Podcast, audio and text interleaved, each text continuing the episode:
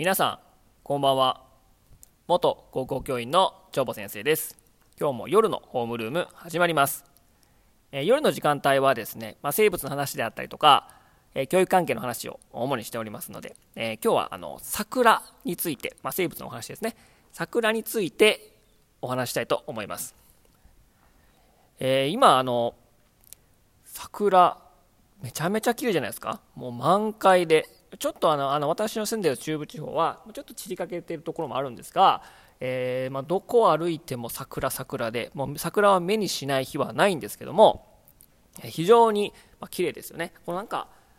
淡いピンク色というんですかね、えー、まあ、一見こう遠くから見れば白い方白いように見えてなんかうっすらこう色づいているこのまあ淡いピンク色がまあ何とも言えなくて、まあ、日本人の心といいますか、えなんかそれを、まあ、桜を見るたびに、まあ、ほっとするっていうか安心感が非常にありますよね。あと、いろんなところでま目にするので、あ、こんなところにも、あ、桜生えてたんやっていうね、そういった気づきも毎年あるので、非常に多くのところに桜が植えられてるっていうのがま日本の、まあ、特徴かなと思います。で、まあ、その桜なんですけど、皆さん、あの、桜のこの見てる品種ね、まあ、大体が、ソメイヨシノなんですけど、皆さん、ソメイヨシノとソメイヨシノの違い分かりますか？ちょっとあの、ラジオだけでちょっと伝わりにくいんですけど、えー、ソメイヨシノ、カタカナで書いたソメイヨシノと、漢字で書いたソメイヨシノ、えー、染めるに井戸の井に、えー、吉野家の吉野ね、うん。漢字で書いたやつと、カタカナのやつ。実はね、2種類あるんですね。で、まあ、いつも、まあ、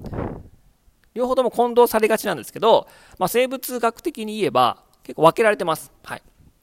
で、ソメイヨシノって、もともとですね、えー、まあ、父親、母親というか、まあ、えー、江戸彼岸と大島桜の、まあ、主観雑種であることは分かってるんですね。えー、江戸彼岸と大島桜の主観雑種で誕生した。まあ、その誕生したものがカタカナで書いたソメイヨシノ。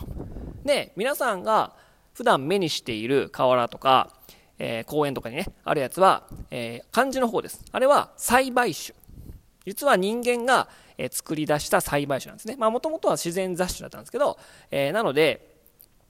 簡単に栽培することができるんですね。えー、違う木の大木に、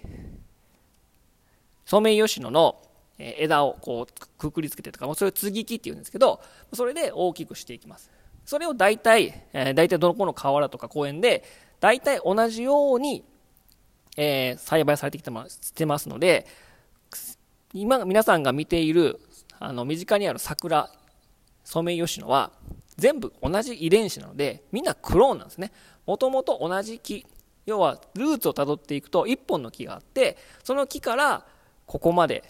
栽培して継ぎ木して継ぎ木していろんなところに植えられて大きくなってきてますので元はといえば何ていうか全部一緒なんですよ、まあ、要は同一人物なんですね、はい、その増やしていった栽培種はソメイヨシノって漢字で書きます、はい、で江戸彼岸と大島桜の主観雑種、えー、まあ、自然界というかま野生種のものはカタカナで書きますのでそのまあその違いをね実はこういう違いがあるんだよっていうと雑学生物雑学すごいってね言われると思いますので、その使い分けをね、皆さんちょっと意識してみてみてください。はい。あと、まあ、時代劇とかでね、あの、江戸城とかに桜が満開の様子が描かれているみたいなのが、え時代劇とかで見ると思うんですけど、あれも結構間違いで、まあ、そもそもお城って、あの、敵から攻められてるので、あの、守るためにありますから、まあ、その桜でっかい木があると、あの目に、あの、なんか視界ができて、敵に、あの、ね、襲われやすいっていうかね、あの、視界になっちゃうんで、そもそもお城にあの木は植えてないんですけど、うん。で、その、大体その時代劇で描かれている桜ってソメイヨシノなんですけど、大体その主観雑種が誕生したソメイヨシノって、江戸末、江戸時代末期で、で、さらに公園とかお城に植えられたのは、明治時代、明治時代以降なので、時代劇で桜がでっかいのソメイヨシノがあるっていうのは、結構それもこれおかしいやんみたいなね、突っ込みどころなので、まあそういったところも注目して見てみると、ちょっと面白いかなと。はい。で、江戸時代の前とかね、えー、奈良時代とか平安時代とか、その前は、えー、まあ桜というよりも、お花は日本人のお花と言われれば、お花見といえば梅だったんですね。はい。で、なので、そもうちょっと時代が進むと、まあ、桜もお花見として出てくるんですけど、その当時見てたのは、あの、山桜なので、まあ、ソメイヨシノはなかったですから、山桜を見てましたので、まあ、桜と一言で言っても、昔の日本人の思い描く桜は、我々現代人の桜とはちょっと違うんですね。で山桜は、あの、花が開くと同時に、葉っぱも開くんですね。若葉も開くので、なんか、邪魔じゃないけど、花だけではないんですよね。その周りに葉っぱも出るから、葉っぱと花を見ているみたいな、やってやったんやけど、やったんですけど、栽培種のその、ソメイヨシノって、花開いたら、若葉も出出ないですよね。もう花だけ綺麗にパッと開いて、淡いピンク色。それはもう栽培したからこそできるんですけど、だからどこのソメイヨシノも、花だけバンと開きますよね。若葉も一緒に山桜のように開かないから、もう本当に綺麗、最高の、もう、それ、ソメイヨシノが出る以前の人間が思い描く、素晴らしい花開いた綺麗な様子を、もう理想の形だと思うんですよね。ソメイヨシノ、この栽培種のソメイヨシノ。なので、えー、まそういった、ま、クローンであるということと、もう理想の形で咲いていると。もう本当にシンプルに花だけを綺麗に表現しているのがこのソメイヨシノでだからこの何て言うんですかね日本中どこにもあるしで散っていくちょっと儚さもあるしそれもなんか日本人っぽいですよね。日本人が好きっぽいですね、うん、でそれで淡いピンク色でこう何とも言えないこの何て言うかなこの落ち着いた感情というかホッとする感情うまく言い表せないけど、まあ、そういったのをその日本人として、えー、この、まあ、このまあ、思い出させてくれるような、その、なんていうかな、そういった、まあ、素晴らしい、まあ、その、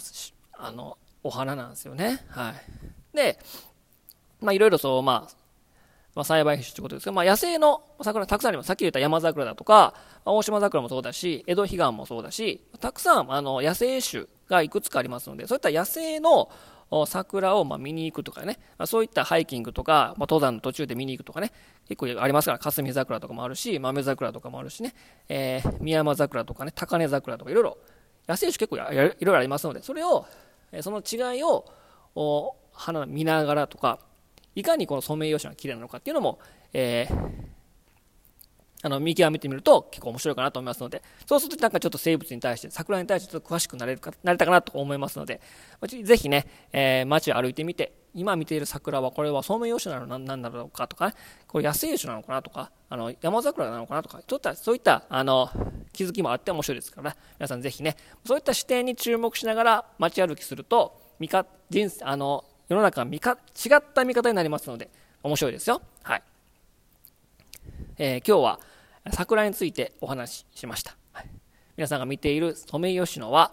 実はクローンと、まあ、同一人物ということが、